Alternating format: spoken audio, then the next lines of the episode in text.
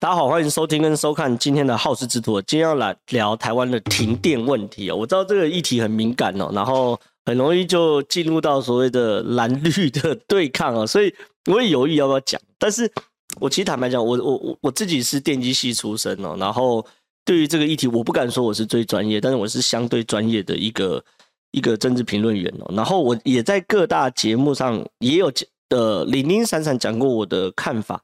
可是因为在节目上，大家也知道，在争论节目上谈一些议题的时候，你你你不但不见得能够完全把你想要说的发挥完，有的时候是节目角度设定的问题，有的时候是时间点的问题，你你比较难把整个全局讲完了。所以说，我想一下，我决定在我们这这一集的好事之徒里面来好好跟大家聊聊台湾用电这件事情哦。那我先讲结论，先讲结论哦。呃，我们最呃从三月开始哦。总共跳了十二次跳电或停电哦，那有人就这这这是统计到三月十六号的时候，那三月十六号呢，总共有十二起的大大小小的跳电停电，小的呢有一两千户的影响，大的呢就有这个所谓我们三月三号全台大停电五百五十万户的影响。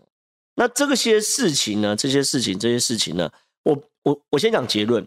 有的结论确实是电网的问题，有的结论是设备老旧的问题，可是也有是呃供电不足的问题哦。所以说，整个台湾社会的电电的状况，当然我们要诚实的面对的几个状况：第一个，我们电网很脆弱；第二个，我们全台湾的电网的设备哦，还有包括发电厂设备是老旧的。第三件事情是我们的发电量是不够的，这三件事情我们都要面对，我们才有可能真的解决台湾用电的问题哦。好，我一个一个来跟大家分析哦。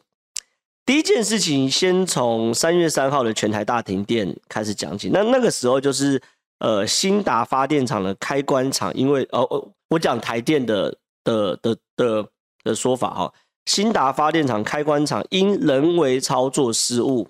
波及邻近龙崎超高压变电所，然后呢，导致呃输电线路的主干哦停顿，所以造成全台的停电灾起，遍布停遍布全台。我认为这个是台湾电网的问题，电网的强韧度不够。什么意思呢？我先讲它发生什么事情。兴达电厂当然是南部一个非常重要的电厂。那兴达电厂呢，它在做开关厂，开关厂什么叫开关厂？就是说因为是高压电嘛，高压电你开关的时候，就像我们一般观众朋友可能都知道，我们一般比如说在家里啊有开关的时候，有时候都会有小小火花出来，不小心的时候，那开关厂你看我们家里一百一十伏或两百二十伏的时候，都会有那种小火花出来。那高压电动辄一万伏、几万伏以上的时候，所以它开关的时候一一定会有啪，一定会有大火花。那如何避免这个大火花呢？就是要在它的那个开关在一个密闭的场域，那这密闭场域要。灌那个惰性气体，这惰性就是绝缘气体进去，灌进去之后呢，它啪，它就要有这个大火花的时候，它也不会随着呃呃空气中的带电离子，然后传传传到别别的地方，好，所以就不会有电弧了，好，讲白话文就讲。可是呢，在这次新达发电厂，就是说它的这个开关的场域中，那个惰性气气体就是绝缘气体没有灌饱，那怎么什么什么叫灌饱？正常都会有那个大气压的气压计啊，没有灌饱。然后就导致，哎，那不够绝缘呐，所以啪，然后就失火，那兴达发电厂那啪，那就坏掉。但是这是一个大问题，就说这张图给大家看一下，这是全台湾一些比较主要的电厂嘛，核一厂、核二厂、林口、大潭、协和、通霄、台中、不不不、麦寮、嘉惠、兴达、南部电厂、大林电厂、和商等等，这台湾的主要的电厂。兴达发电厂当然是一个很重要的电厂。那兴达发电厂会连到龙崎变电所，其实对我们学电机的，这种北部一定是一个电网嘛，然后这边一定，然后中部啊一定是个电网，然后南部一定是个电网。那每个电网跟电网之间呢，可以互相串联，就是说我的电可以供给你，你的电可以供给我，就互相串联。但是也需要有并联回路，就是说你出事了，你就这边你自己挂哦，然后不要影响到大家，让这边变成，比如说。哎，这边有自己的回路嘛，对不对？这边一挂，整个南部就卸载下来，好，然后就是由北部这边自己正常供电。可是那天的状况就说，兴达发电厂出事了，然后导致龙崎变电所出事，变电所在等于是他们的节点嘛，好出事了。结果呢，北部，哎，我那天记得很清楚，我我那天呃呃早上出门的时候停电，洗澡洗到一半停电，然后硬着头皮这个用冰箱的矿泉水洗头，我我我在电视上也公开讲过，那这就很清楚，就包含呃蔡英文还有一些台电还有经济部最后的的结论都说，当天没有缺电，当天没有缺电，当天的备载容量率哦是二十四趴左右哦，没有缺电，没有缺电。那没有缺电的状况之下呢，是这个所谓电网的问题，所以要增加这个电网强韧度的状况。我我我我讲第一件事哦，就我们学电机的的的的观念哦，缺电跟电网很烂哦，这两件事情都是很大很大的错误，没有说谁比较好，你懂我意思吗？就是说你不断否认没有缺电，但是我我我只是电网烂，那有时候电网烂比缺电还麻烦。缺电我开电厂就好，我增加发电机组就好。我把如果卢秀燕比较唧唧歪，我把火力发电厂机组改成这个这个自天然气发电厂机组，到大量扩增就就搞定了。可是电网问题那是基础设施的问题，那个改才难。好，所以说你不断强调，执政党不断强调说是电网问题，电网问题。其实在我在在我耳朵里，他只透露一个讯息嘛，老共打台湾说太简单了嘛，我们根本不用。入侵就是你看哦，俄乌战争的时候，我们都聊他们入侵了好几个核能电厂，然后基础设施就是希望把这个乌克兰的电断掉。那老共打台湾太简单了嘛？我打一个新达发电厂，里面一台发动机打掉，全台就倒了。那何必打台湾？你懂我意思吗？所以电网烂这件事情是我们台湾目前面临到一个事实正在面对的状况。那这个状况呢是。当前的执政党权力越大，责任就越大，你要负责解决的，这是一个。另外一个是设备老旧的问题哦，大家可能还记得最近有一个这个在高雄，呃，高雄大树那边有发生一个停电事故。这个停电事故呢，他们台电的讲法，我一样用他的讲法是说，有个鸟，那个鸟后来发现是八哥鸟嘛，对不对？鸟意外碰触带电设备，导致爱子破裂，导致停电。这很怪哦，那绝缘爱子是什么？绝缘爱子就是这个，这是绝缘爱子。那这个外面呢，就是大家可能高压电都会看到，对不对？鸟其实碰到电线是不会有事的，因为除非它北缆去呃劈腿，一次踩两条电线。因为我们在出去拆电，在在那个呃电线杆上都看到很多鸟嘛，对不对？因为鸟就占一条线，这不是不会有事。那原理大家可以去看一下，就是说你在同一条线路上没有电位差啦，关键就电位差不重要。然后这个绝鸟让这个绝缘爱子破掉，这个绝缘爱子是什么东西？是陶瓷做的，哦，很硬，就像高尔夫球杆一样。它硬到什么程度呢？你拿供图要去供它都不会破。所以说，我我我我要讲一件事情，是鸟把绝缘爱子搞破，然后呢导致漏电让鸟挂，然后大家停电，还是这个爱子本身就有破，就有漏电。然后呢，鸟碰到了，然后鸟挂，然后才导致整个大的短短短路。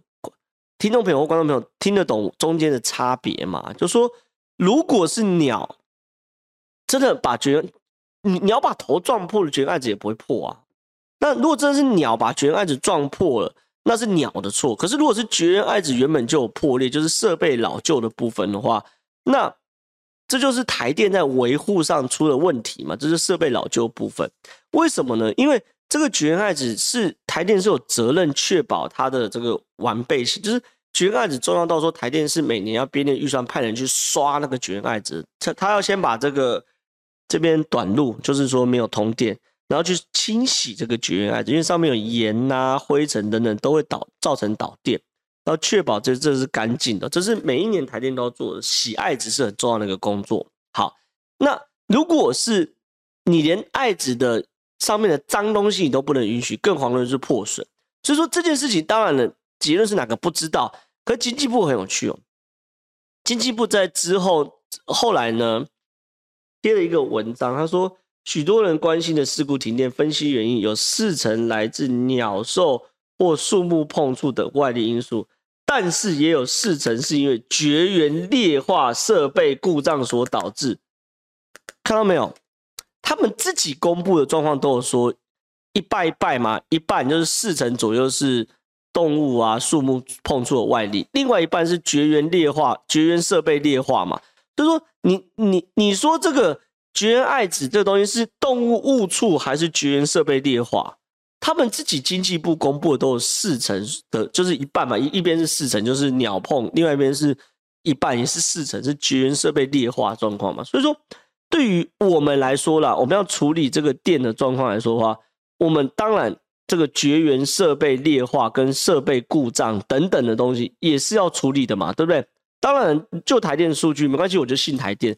现在这个绝缘设备劣化造成停电是越来越少，从二零二一年的九千一百零二件减至二零二一年的三千七百零二件，好，减少非常多，减少六千件左右。但是显然大家还是不满意，否则社会的讨论声浪不会那么高。所以，我们是不是有必要让这个三千七百零二件更低？哦，这是实话，这是另外一件。最后一个严肃的问题就是缺电的部分哦，也就是三月三号全台大停电，后来不是中午过后全台就陆续复电了吗？可是嘉义以南到嗯那一天的三四点左右吧，开始就停电，尤其是屏东停到晚上，高雄好像停到晚上。那个时候台电就有说法，是因为太阳下山，所以。太阳能供应不足，说所以说只好先停电，那这个就是缺电，对不对？台电说法都说，台电自己都说了，因为太阳下山，所以太阳能供应不足，所以只好停电，那就是缺电就没电了嘛。你不要跟我讲说是因为太阳下山，我管你是太阳下山还是没没有风，反正就是说你原本是靠太阳能来撑嘛。那其实我们也不断提醒，太阳能就不是一个稳定的供电电源嘛。今天阴天雨天就没有太阳能，太阳下下午晚上。我们回到家这样吹冷气爽的时候，打电动爽的时候就没有太阳能，所以太阳能就不是一个稳定的电能。那怎么样让太阳能变成一个稳定的电能？台电要增加储电设备，大量的增加储电设备。什么叫储电设备呢？我我继续扩大我的太阳能的这个发电的这个太阳能板，然后呢，发电的过程中白天用不到那么多嘛，尤其是夏天没有没有没有在家嘛，把它储起来，晚上开始用。你除非做到这一步，我们才可以说太阳能是个稳定供电状况。而且这一步，伊隆马斯克在做，然后美国很多新形态能源公司在做，就是说关键已经不是发电设备，而是储电设备。就像电动车一样，关键是它的电池啊，储电设备就是电池。那你没有做的之前的时候，你就是没电嘛。好，我要讲的是整个三月的十十二场的停电，大概只有三月三号的下午过后，因为太阳下山。导致中南、呃、南嘉义以南再度停电这件事情是来自于缺电，但是 but but，二零二一年五月十七号的时候，兴达一号机跳电跳机，然后呢，再加上那个当时很热，用电创新高，然后呢，水情吃紧，那时候啊，大家还记得干旱对不对？所以说我们水库是没有水的，所以呢，导致全台在一百五一百万户停电，这个。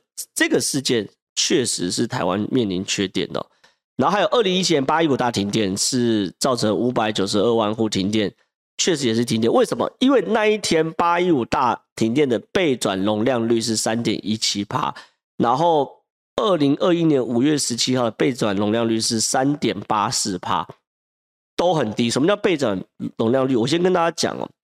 我们其实是有法定是有规定备转容量率的。先讲备转容量率的概念是什么？备转容量率要先知道什么叫做备转容量。那现在讲的比较复杂，我会把这个标准定义，我请同仁把它 key 在这边，大家看哈。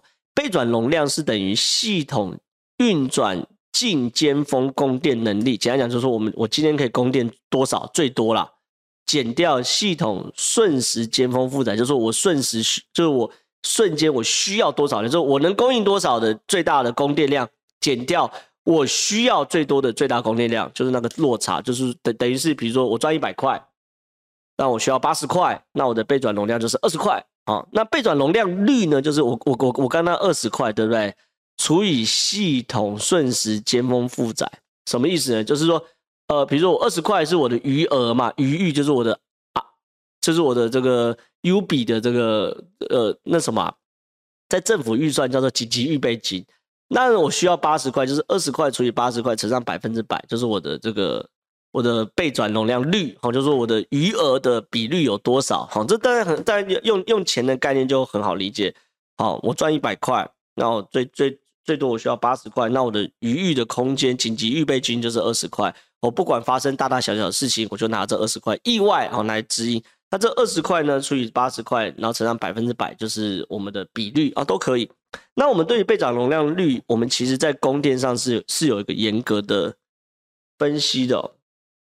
大于十趴就叫做绿灯，我们供电是绿灯，叫做正常；十趴到六趴就叫黄灯，已经有点紧张喽。